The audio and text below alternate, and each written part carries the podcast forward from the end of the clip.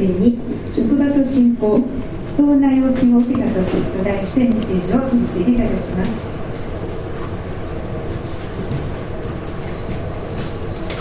こんにちは。こんにちは感謝です。えっと普段は僕こんなメッセージしないんだけれども あのこう最近職場と信仰という本を書いたもんですからみんなが読まなくてもいいように お話ししたいと思ってきました。と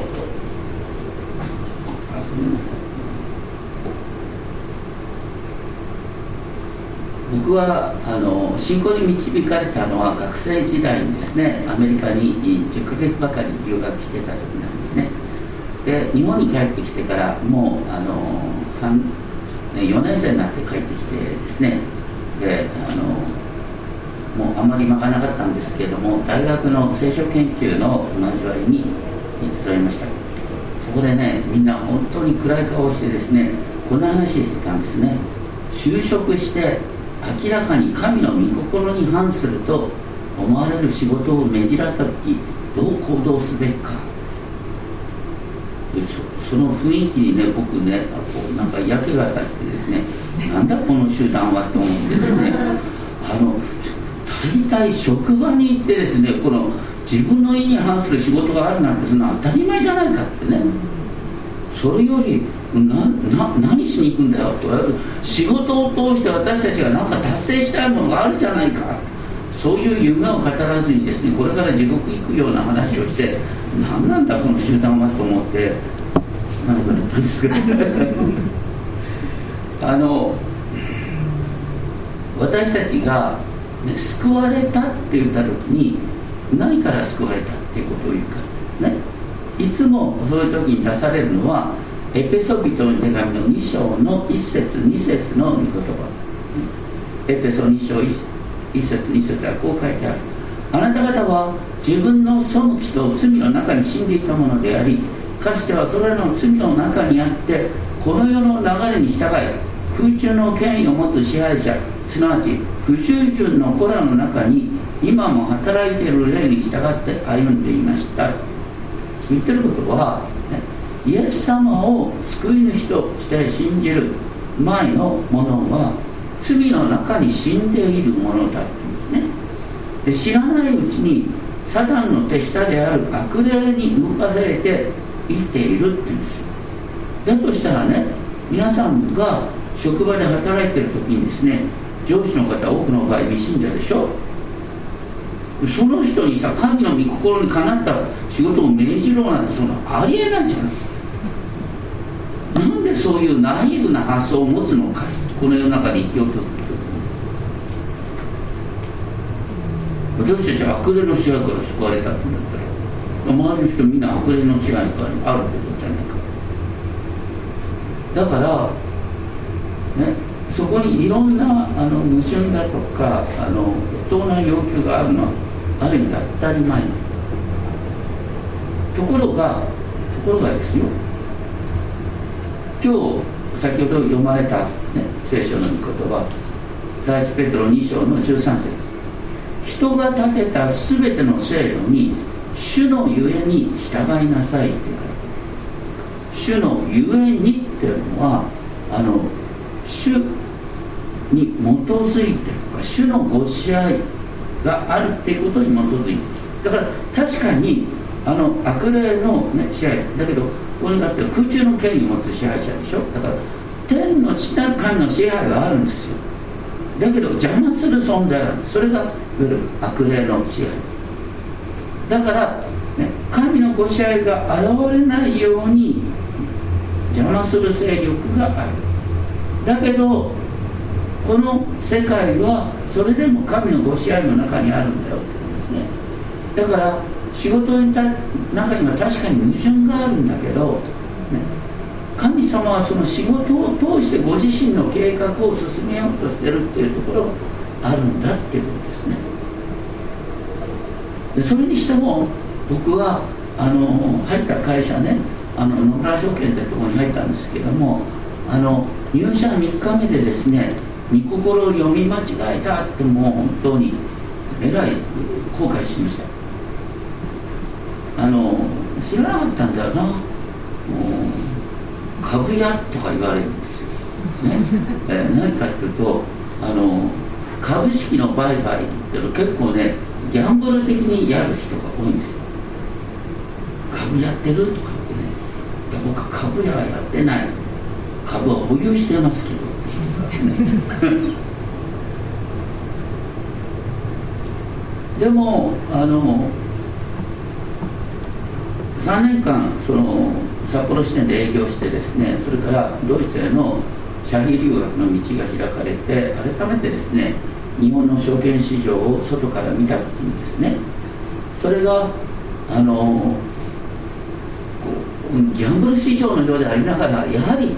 その証券市場を通して新しい企業が資金を調達できるんですね。だから本当に日本経済の土台を支えているのが証券市場だっていうことが分かってあのこの証券市場も、ね、人が建てた全ての制度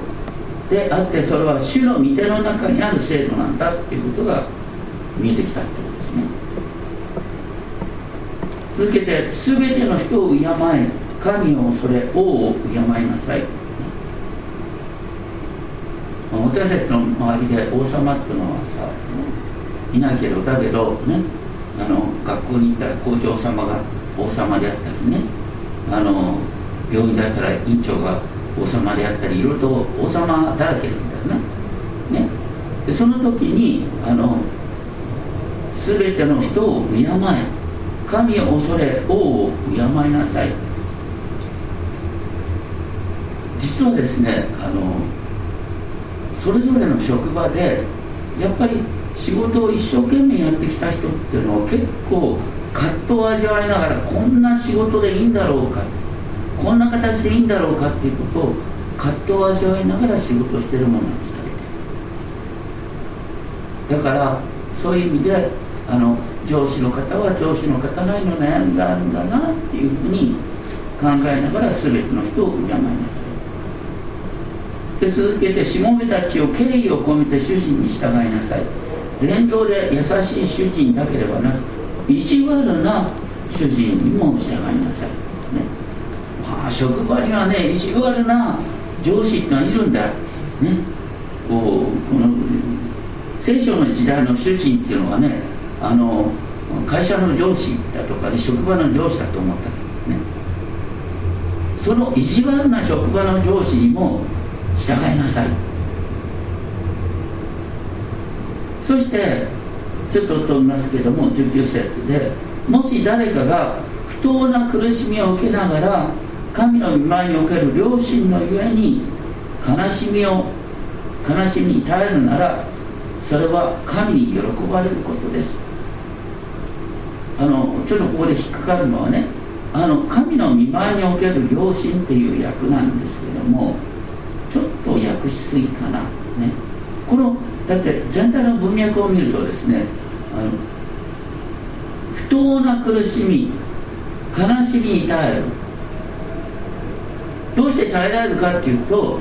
こう神のご支配の中にあるってことを信じるから耐えられる。今は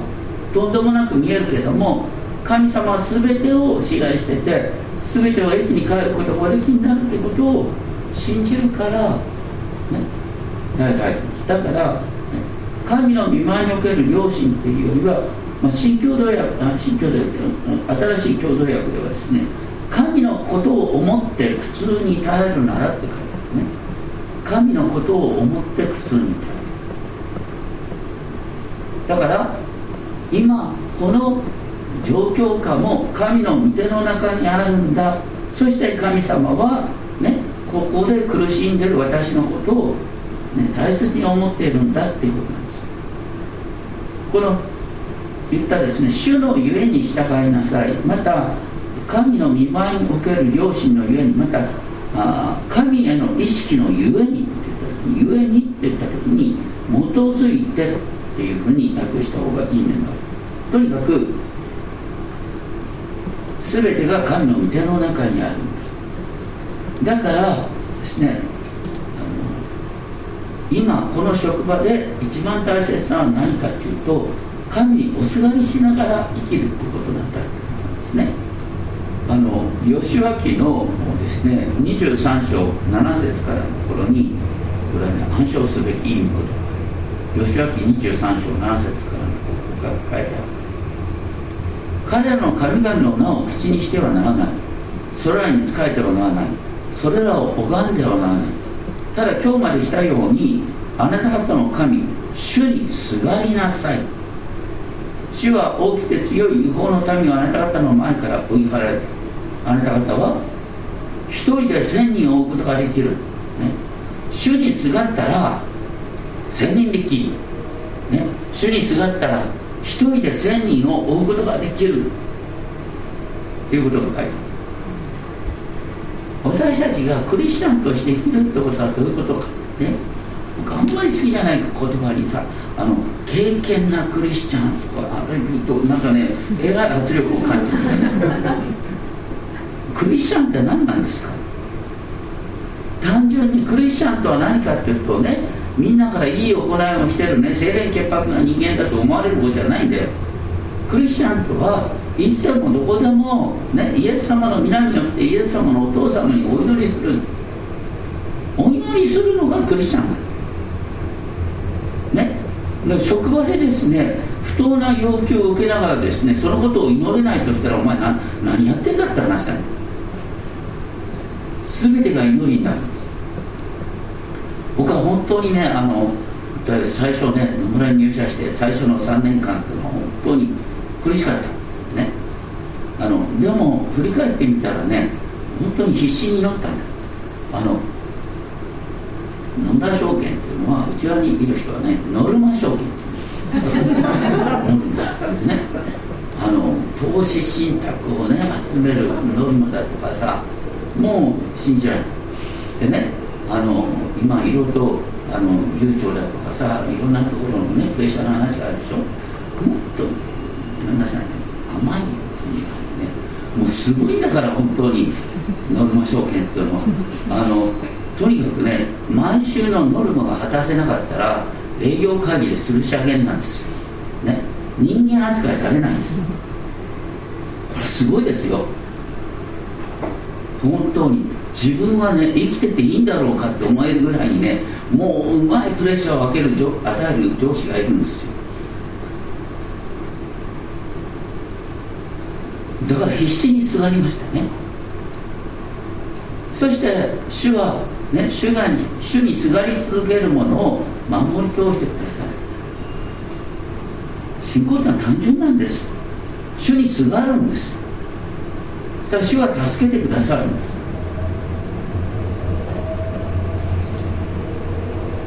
それでですねじゃあ私たちがあの本当にこの世界でねただ生きる時に、ま、当然ながらあのいろんな理屈が働くんだけどもあのマルチン・ルターがねこういう面白いことを言ったんですね。あの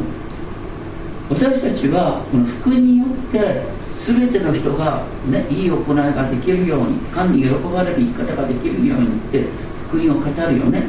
だけどそれで世の中収まるかってやっぱそういうそういうことじゃないでしょ。世の中にはこういっちゃなんですけどもね悪人はいつでも良い人よりずっと多いんです。自分の目的のためだったら手段を選ばないような悪人の方が多くて力を持ってるんです。残念ながら。だからルターがこう言ったんですよね。あの一国全体をね、福音を持って統治しようと企てることはすなわち一人の羊飼いが一つの馬小屋の中に狼とライオンとワシと羊と一緒に入れて互いにおとなしく仲良くしなさいっていうようなもんだ。目の前に羊を置いてねライオンに説教して通じるのかって話なんすでに弱肉強食の現実がある。んです私たちが世の中で働くっていうのはまさにこのね市場経済の弱肉強食なんです。きちんとですね仕事をしないまたあの期日までななしょげらないとか言ったらすぐ外されるんだよそういう中であの会社は会社なりの理屈だとかプレッシャーをかけながら生きるでしょもう本当証券会社でねああ皆さんのね職場でここまでひどいところはないと思うんだけど 証券会社の仕事っていうのはさあの株の売買売買手数料がね一番の収益なんですそうするとねどういうお客がいいお客さんかというとねまあこういう感じですよね。あの本当に株式投資に関心を持つというまあ、とにかく、あ、の最初からお客さんなんか与えられないから一軒一軒訪問するんだよ。金持ちそうなところをね。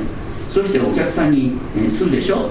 であのこう手堅いね投資から進めて。だけどね証券会社にとって一番いいお客さんっていうのはやっぱりね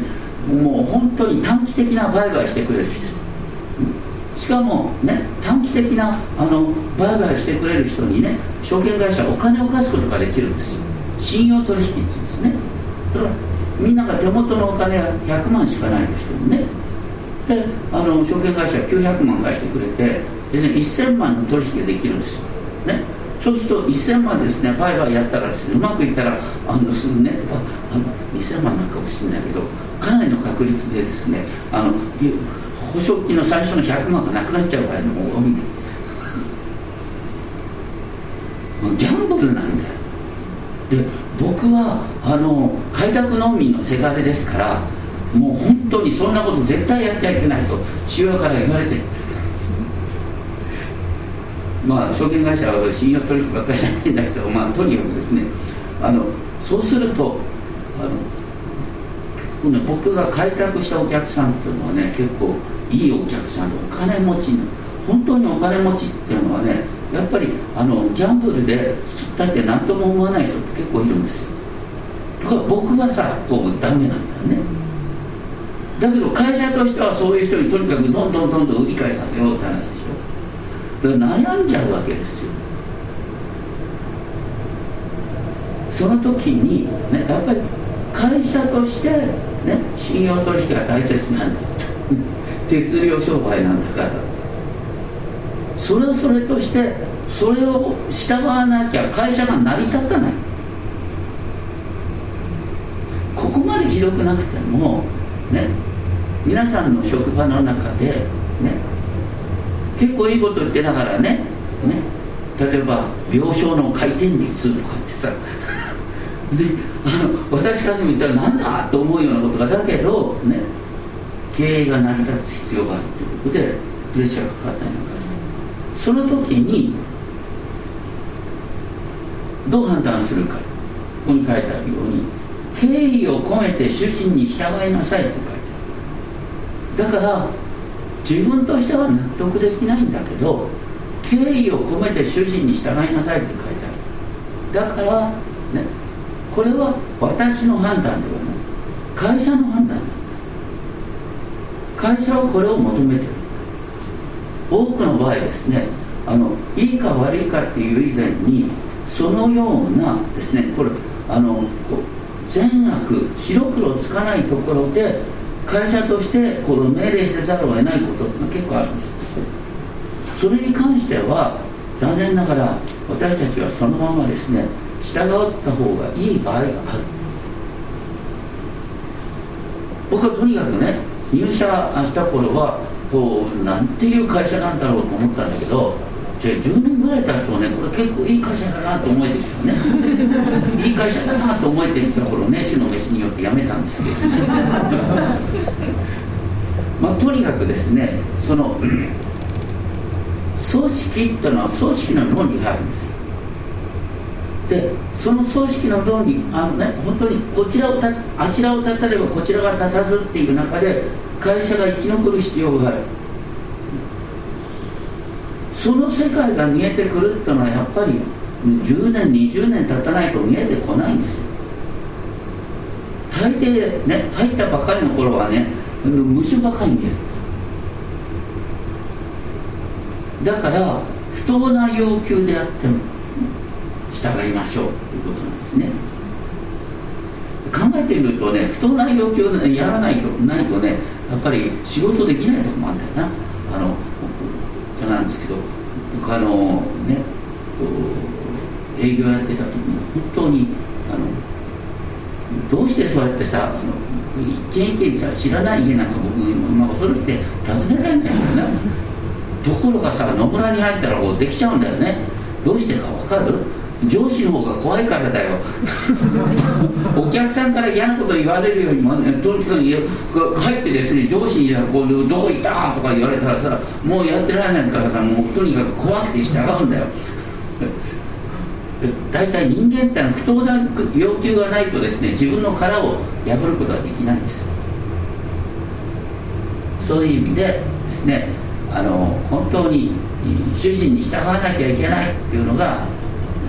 ある。でも従っちゃいけない時もある。これがね日本の価値観とちょっと違う。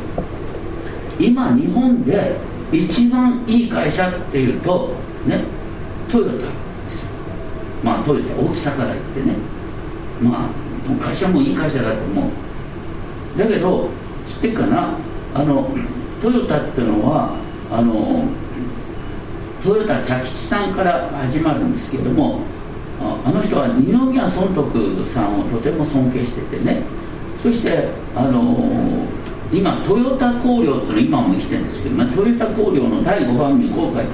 神仏を尊崇し法恩感謝の生活をなすべし神仏を尊崇しってなってて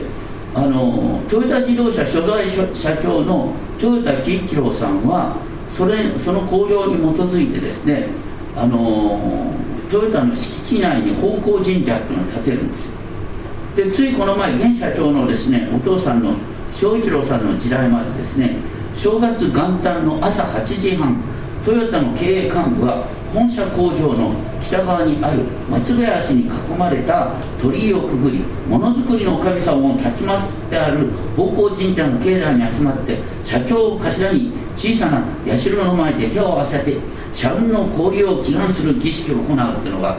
これねトヨタのさ役員になるってことこれ絶対せざるを得なかった。ついこの前までね。多分今これはなくなってるよな。あそこまでグローバルな会社だっただけど日本の会社ってのはそういうとこあるんですね。意外に。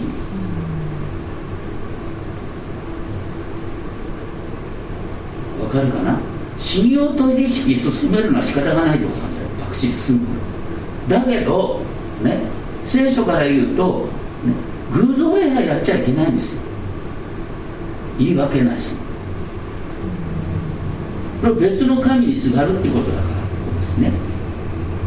そういう時にはねあのさっき言ったルターさんはこの世の権威をお持ちなさいって言ったんだけどだけどルターは何をやったかって真っ先にこの世の権威に反抗して宗教改革っていうのをやったわけでしょ。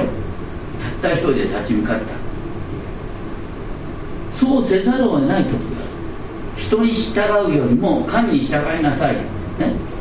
そうせざるを得ない時がある。それは意外に、ね、日本的な価値観を超えたわけなんですそして日本ってのはこういうあの偶像礼拝に対するですねあのこうすごい同調圧力っていうのは強いですね。あの僕の尊敬する人で柳原忠夫さんっていうですねあの第二次大戦後に東大の総長に選ばれた人がいますけども彼は戦時中ですね本当に日本の政策に反あの反対しながらですね、えー、生きてたんですがあの 彼はこんなこと書いてるんですね。思う思うに226事件1936年。頃から本当に日本は狂い出した、ね、そしてみんなに向かってとにかく天皇荒人神としてその神格を、ね、認めそして、えー、神社参拝を命令しそしてあの天皇神かのように拝むっていうことだったんですよ。あれ従わないとどうなったかというと非国民なんだよね。非国民。非国民って分かるかなあのね社会から完全に排除されるんですでそれはねあの黙示録のあの13章の17節に書いてあるんですね。その偶像を拝まない者は誰も誰も物を売り買いできないようにした。そういう時代があった。ね。でもそういう時代っていうのは大抵ね歴史を振り返ってみると3年半で終わる。どうしようもない迫害っていうのは大体3年半で終わるんです。でもね今の時代の迫害だとか今の時代の生きにくさっていうのはあの黙示録17章18章の時代なんですね。黙示録17章18章には何が書いてあるかっていうと大インドとか大バビロンだとかですねこの世の権力と、ね、富と権力が結びついて、ね、そのお金と権力をねあの敬わない者は生き残れない。まあ、ちょっとね露骨に話すとですねあの2018年3月に財務省近畿財務局の職員の方が自ら命を絶ったってことがありますよね。上司から文書改ざんを命じられた誰が命じたかよう分かんないんだよね。あの忖度とか言うけどさ日本の会社日本の組織って面白いんですよ。あのねなんかあの空気で物事が動く。空気で動くから誰がね責任者から見えないんです。でもそうせざるを得ないって雰囲気流れてくるんです。そういう空気にどうやって抵抗するか、ね、よく言われるんですけども空気に逆らうのは水を差すことだとか言うんですけどね。あの水を差すっていうのは例えばこんな感じ。よう分かんないです。どうしてこういうふうに動いていくんでしょうね。ね。部長課長とか言ってさ。ね。いざ問題になったら誰が責任取るんですか？って聞くんですよ。結構ね空気で生きてる人はね誰が責任取るんですか？って言われたらねビクッとする。特にその組織のねトップの人そういう形で私たちがその空気の流れをねわけのわかんない空気の流れを止めること。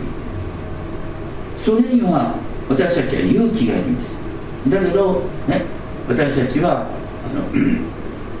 私を強くしてくださる方によってどんなことのできるフィリピン4章13節の言葉がありますけども本当に私たちは内部の責任者ときちんと向き合う必要がある。ただ同時にさっき言ったようにねやっぱり上司は上司の味方がある。ね。まだ分かってない人は分かってない人の味方がある。その時にだからあのひょっとしたら自分の意見というのは独善的かもしれないということを、ね、考えながら本当にこう上司の話も聞きながら周りの人もの話も聞きながら悩むってことが大切ひょっとしたらそれ法律に反するかもしれないけどそれやらないとね会社が潰れるってことは迷惑な場合があるどうするかって大抵悩むん。ですよ実はクリスチャンで一番立派なクリスチャンとは何かっていうと白黒答え出せずに悩むことうめく人なんですというのは、ね、ローマ8章23節24節にこういう言葉がある御霊の発をいただいている私たち自身も体があがらわれることを待ち望みながら心の中でうめいている。私たちはこの望みとともに救われた、ね、体があがらわれるというのは最終的な救いですね。それが来ることを待ち望みながら心の中でうめいている。御霊の発想をいただいたものはね周りの人の痛みがよく見えてくる。上司の痛みがよく見えてくる。そうするとそう簡単にね批判できないな。そうするとうめくんです悩むんですよ。神様どうしましょう、ね、で答え出ずに神様どうしましょうって悩んで神様に訴える。これが素晴らしいクリスチャンなんです。結構ね誤解してるのこうクリスチャンっていつもルンルンって言うんでさもう明るくさ堂々とさ何をやっても強気の答えを出せるとか言ってね白黒はっきりさそうじゃないね。もうちょっとクリスチャンはね本当にうめきながら「いや実は悩んでんだよ」ってね。だけど神様にやって大丈夫だと信じるっていうのはいいんだけど悩みのないクリスチャンダメね。とにかくですねあのさっき読んだですね、えー、御言葉のですね、えー、20節ねあの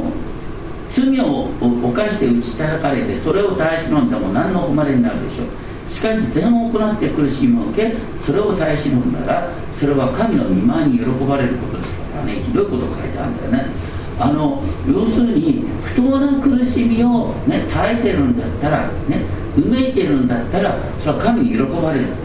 しかも何て書いてある21節。このためにこそあなた方は召されたわかる？不当な苦しみに耐えるためにクリスチャンになったんだって。そんなの聞いてたら誰がクリスチャンなの？かな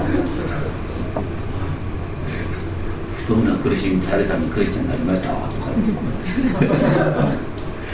だけどこれってねとても大切なんだよ。あのねみんなどうして悩むかっていうと不当な苦しみないってあるべきじゃないと思うから悩むんだよ。不当な苦しみがあるんだ。当たり前だ。不当な苦しみがあるの当たり前だっていうところから始まるとねどんなところにも希望が見えてくて新しい生き方ができるんです。だからあなた方は不当な苦しみに耐えるためにクリスチャンになったそしてイエス様はね罵られても罵り返さず苦しめられても脅すことをせず正しく裁かれる方にお任せになった。お任せになったっていうことは神のご支配が現れる時を待つっていうことです。ね、さっき職場において本当にあちらを立てればこちらが立たず、ね、なんでこういう矛盾があるんだろう、ね、どうしていいか分からない、ね、だけどこれは組織の命令だからせざるを得ない。その時に最終的に神はねちゃんと納得いく形にしてくださるか。ら神様のですね裁き正しく裁かれる方にお任せして、ね、自分の正義を、ね、訴えない。必要な場合なんですけどね。でも大切なのは一切もどこでも主にすがりながら生きるあなたの悩みは主にとって軽蔑すべきものじゃなくて主にとって本当に大切な悩みそして私たちは悩みながら主に祈りそして主との関係で道が開かれていくっていうことを私たちは望むべきではないでしょうかですねお祈りをしましょう天のお父様私たちは本当にこの世界で白黒明確につくことを望みます。本当に明確な答えを出せることを望みます。しばしばクリスチャンはあまりにも明確な答えを言えすぎてあります。しかしそれはとても危ないことです。それは社会を知らないこと。組織を知らないがゆえに出てしまう明確な答えかもしれません。あちらを立てればこちらが立たず。そういう葛藤の中で多くの人が悩み苦しながら仕事をしています。どうかそういう方々に寄り添いながら私たちがその場で埋めきそして最終的に神様は分かるようにしてくださることを信じながら何を大事とすべきかそれをいつも忘れさせないでください。いつでもどこでも主にすがりそして主に悩みを打ち明けながら生きていくこと。そして同時に主にある希望をいつも抱きながら大胆にこの世の悪と戦っていくことができるよう導いてください。感謝します